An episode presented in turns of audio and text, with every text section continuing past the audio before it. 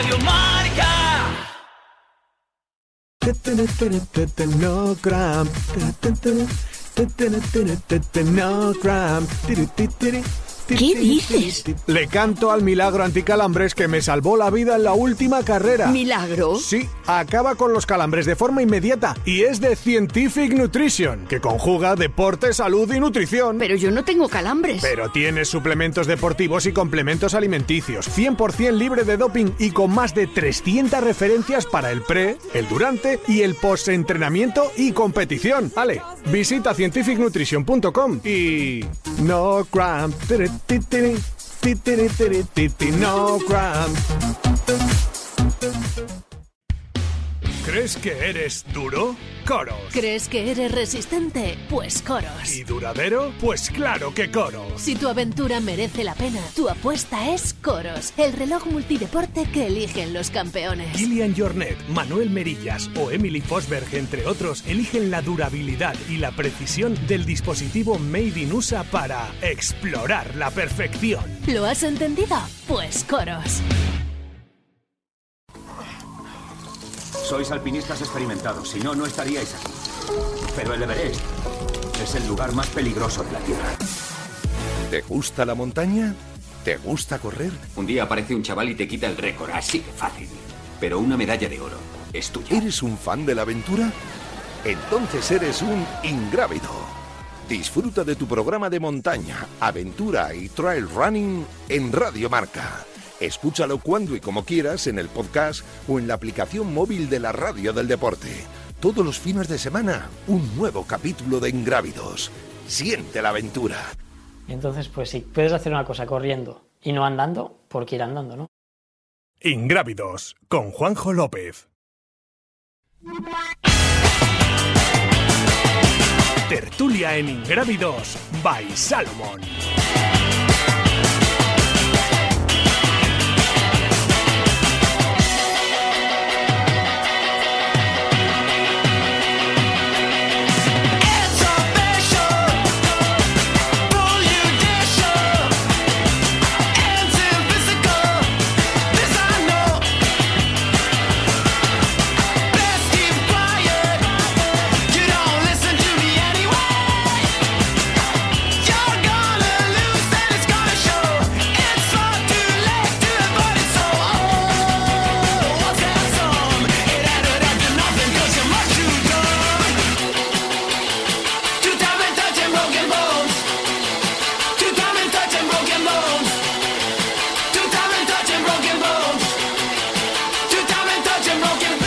Tiempo de tertulia, bueno, uno de los tiempos de tertulia que vamos a tener en el programa de, de este martes, eh, tenemos a Juan Carlos Granado, eh, que hoy no sé si va a hablar mucho del tema, porque no sé si le va de- demasiado, eh, pero también a Dani Sanabria y a Nano López. ¿Qué tal chicos? Muy buenas.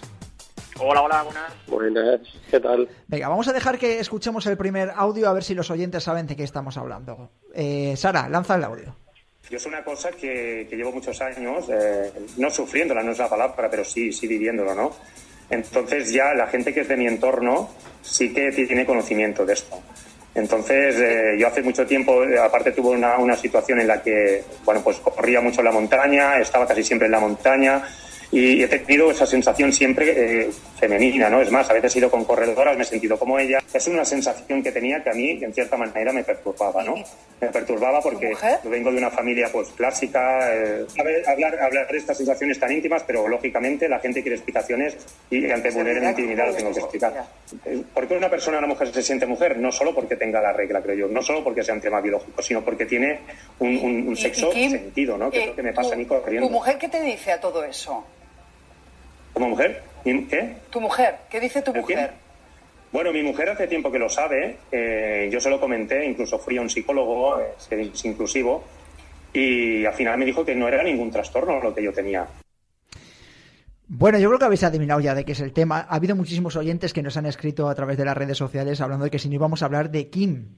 El atleta eh, que había llegado a la meta eh, se había inscrito como mujer y que dice que se siente mujer en la montaña. Vamos a escuchar algún otro audio, eh, pero bueno, valoración que hacemos de, del tema porque ha habido comunicado de la Federación Catalana de Montaña descalificándole de una prueba, poniéndose en contexto, yo creo que todo el mundo lo sabe ya, pero para el que no lo sepa, corredor que de un nivel medio alto de, de Cataluña, con ranking ITRA además, eh, que llega a la meta y resulta que se ha inscrito como mujer y gana la carrera como mujer hasta el punto de que se indigna porque no le dan el premio y al final le tienen que dar el jamón y el, el tema salta a la luz eh, después de 15-20 días y todos los medios de comunicación a nivel nacional se hacen eco de, la noticia. Nano, eh, yo creo que ahí en Cataluña sí que conocéis a este corredor, ¿no? Corredora. Bueno, yo no lo conocía mucho, sí que se conoce un poco, pero bueno, digamos que es de, de nivel medio alto, nivel medio, tirando a medio. Sí, por debajo de tu nivel, sí, bueno. No, no, por debajo del mío no, seguramente por encima no lo sé, pero no, tampoco medio alto ni, ni, ni, por asomo. Yo no conocía su historia ni había oído hablar nunca. Sí que conozco la prueba en la que participó y, y bueno, pues fue una sorpresa. También conozco a la, no personalmente, pero sí que conozco la, la chica eh, que en los dos años anteriores había ganado la prueba y, bueno, sí que generó bastante estupor en el tema, en el revuelo en sí en la prueba y luego más tarde, pues en el panorama nacional. Eh, nacional esto que escuchamos ahora es un programa nacional que ha, tenido, sí, sí, quiero decir que ha tenido un, un rezo bastante importante a nivel, pues eso, de España y quiero o no, pues ha llegado a, mucha, a muchos oyentes. Es un tema complicadísimo. Lo hablábamos y tal hace unos días y es un tema muy complicado yo ya dije que en lo que a mí respecta creo que es algo en lo que la federación, entre otras muchas cosas, llega tarde. O sea, son temas que ya vienen sonando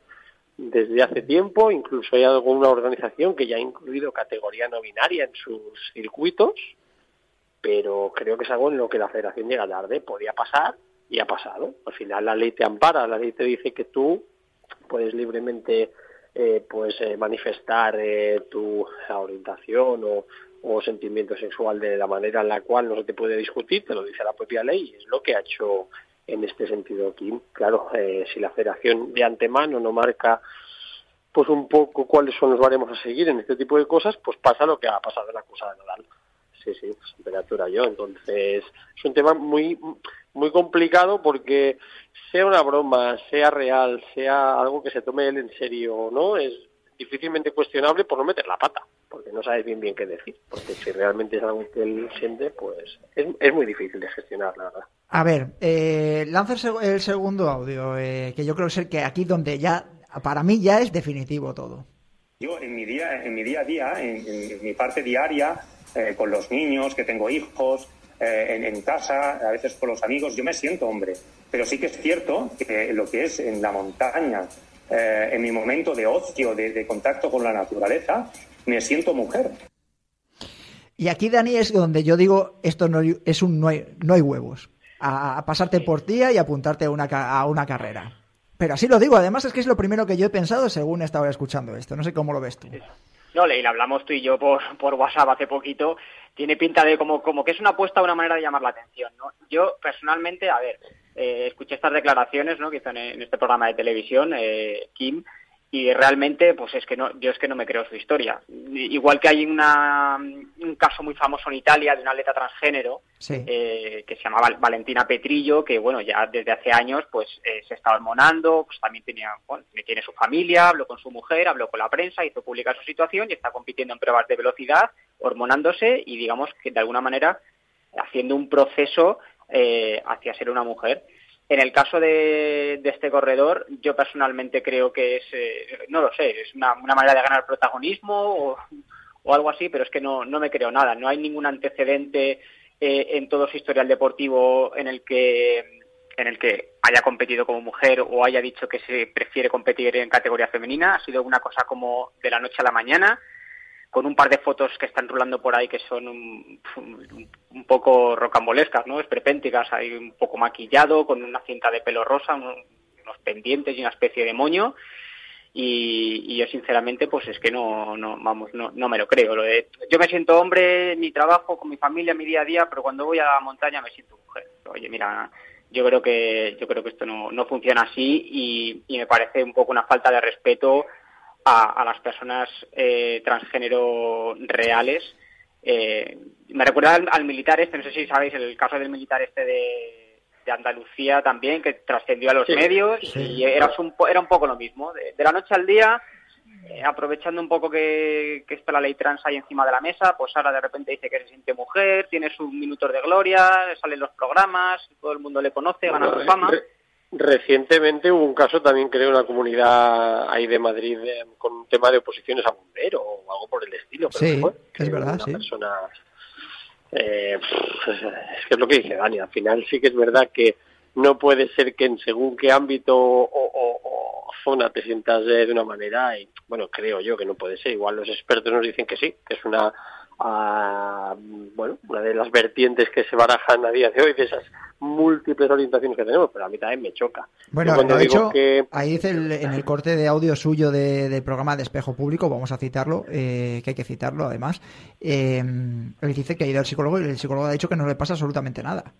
Psicólogo inclusivo. bueno, sí, yo es que el apellido inclusivo, hasta me, eh, por la cercanía que tengo a las personas con, con discapacidad, hasta me ofende un poquito, pero bueno.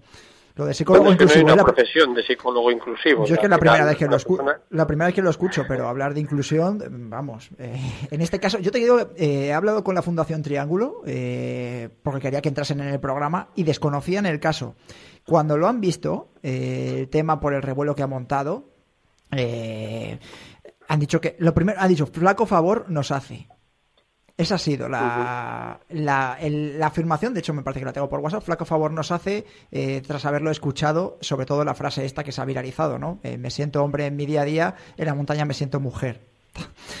que yo creo que es lo que a mí en el primer momento que he dicho, venga, va, eh, ya no se lo cree nadie. Si antes teníamos dudas sobre el tema, venga, no me fastidies. Eh, ¿Cómo es esto? ¿Cambias en, función de cómo estés? Si estás en la cara norte o en la cara sur, te sientes de una manera o de otra, eh, ya banalizando y bromeando un poco con el tema, porque es que fuera de aquí, pues nosotros, yo creo por grupos de WhatsApp y el resto de los amigos, este, este, este, está vacilando, ha ido ahí el día, a final de año a reírse a la carrera. Y dice, al final lo peor es que ha fastidiado a Laia Montoya, que era la segunda clasificada, y encima ha montado el pifostio para conseguir su jamón. es que suena. No me digas, Juan Carlos, que te estás riendo aquí al lado. Y ya sé que no te gusta estar en estos temas, pero que es cachonde. No me digas que no. hombre, yo ya con la, edad me prefiero escuchar siempre todas las partes. Es verdad que ya le hemos escuchado. Ah, sí, menos mal, claro. Sí, hemos escuchado y bueno, es verdad que ya ha dado su versión. No conozco sus motivaciones reales, si son estas exactamente las que ha comentado, para, para manifestarse así y aprovecharse aparentemente de una situación pero bueno, preferiría tener una conversación más cercana con él y que se sincere realmente cuáles son sus motivaciones. Pero si son estas, es verdad que es muy difícil cogerlas por ningún lado. Y sobre todo, lo peor de todo es lo que has dicho tú de la Fundación Triángulos, que les está. Eh, es que una cosa es el, perjudicando. el caso que además has sentido tú, ¿no? El tema de la atleta italiana eh, diciendo, bueno, pues te está hormonando, pones en conocimiento de la organización que estás en esta situación, que quieres competir de esta manera. Hay aquí había traído igual Andrés, que conoce mejor las reglamentaciones de las federaciones internacionales, porque aquí es donde el primer deporte donde se destapó toda esta historia fue en la natación, con los campeonatos americanos, que empezó a ganar me parece que era un tío que estaba en el 50 y ganaba a las, a las campeonas olímpicas de, natación americanas.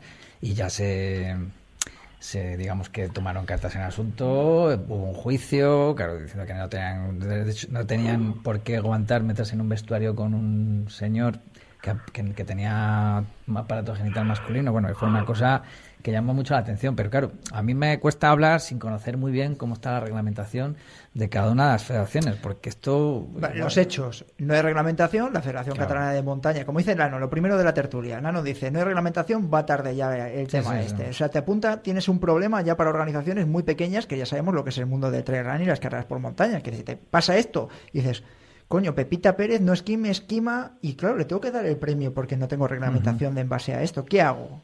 Ahora, a posteriori, de, crisis. A, raíz de que el comité de crisis, que es el organizador, su mujer, su hermana, su ¿qué primo, hacemos aquí? ¿Tienes algún amigo abogado que, nos diga qué, podemos hacer? Que es que dejamos a esto. se monta el pifostio, sale a los medios de comunicación, en este caso la vanguardia, salta a todos los medios a nivel nacional, incluso a nivel internacional, porque anda que no he leído yo información en páginas de Sudamérica y Centroamérica con este tema.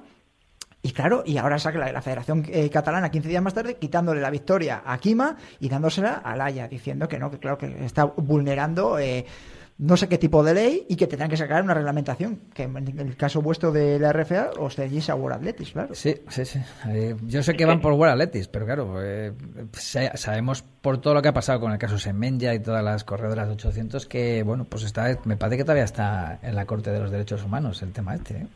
Que, a ver, de momento se sigue con la reglamentación de World Athletics, si- según se ha nacido, pero eh, todavía yo creo que todavía queda recorrido aquí en este tema. ¿Algo más que queráis añadir? Que sé que Nano tiene prisa. Sí, es que esto, imagínate, Juanjo, que, que, que, que pasar en una carrera, por ejemplo, que da 3.000 o 4.000 euros de premio. Coño. De hecho, lo que decía, lo, lo- lo que decía antes Nano, eh, hay maratones, bueno, el maratón de Nueva York o Chicago creo que creo que es, que, que tiene categoría no binario con premios en metálico. Tú imagínate un atleta, pues de estos que, Ya que pasó. tiene dos, Sí, hay, dos hay 20, dos premios, pero son 25, menores. ¿eh?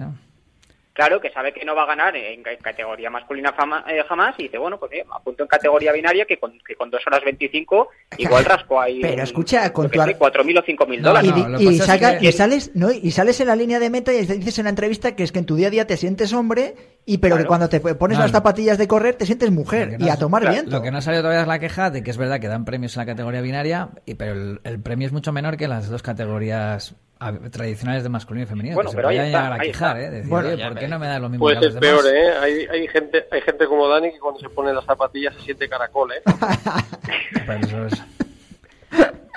Bueno pero que te quiero decir que parece una, una coña eh, pero llegas eh, cogiendo ese mismo argumento que yo sigo diciendo que esto es una coña y que nos está troleando a todo el mundo por eso además nosotros vamos con retraso con respecto al tema pero yo creo que nos están troleando él Yo también lo creo. está en casa tranquilamente y dice, bueno, esto se me ha ido de madre. Yo creo que no había inscripciones, porque a mí lo último que me ha llegado de alguien cercano es diciendo, no había inscripciones para hombres en la carrera, es que se habían agotado y se ha apuntado como, como chica para poder correr. Así de el claro. ¿eh? no funciona así. Si no hay inscripciones, da igual que seas chico que chica, ¿no? Se cierran las inscripciones y se acabó. No tengo ni idea. Normalmente cuando te Yo creo que llamar la atención, igual carrera, que la- no te que la- ponen... También es verdad. sí. no pones Lo del militar andaluz, me pinta lo del militar andaluz de, Buah, esto de aquí voy a llamar la atención, que me van a llamar Antena 3, me van a llamar los periódicos y me he hecho mi semana de protagonismo y esto que me llevo. Pues como sea de una, una familia clásica de verdad, les se deran de esta, ¿eh? Buah, sí, sí, sí, se ha quedado sin, se ha quedado sin la casa o, o con la masía ahí donde esté. Eh, Nano, cuídate mucho, un abrazote, ¿vale? Venga, cuidaros. Hasta Adiós. luego, adiós. Eh, Dani, cuídate, un abrazo también, Sí. ¿vale? Un abrazo, saludos del Adiós. Caracol. Adiós del caracol, cuídate mucho. Bueno, pista del trike de Dani Sanabria y vamos con otro tema de tertulia que ha dado muchísimo que hablar y sigue con nosotros de Juan Carlos Granado.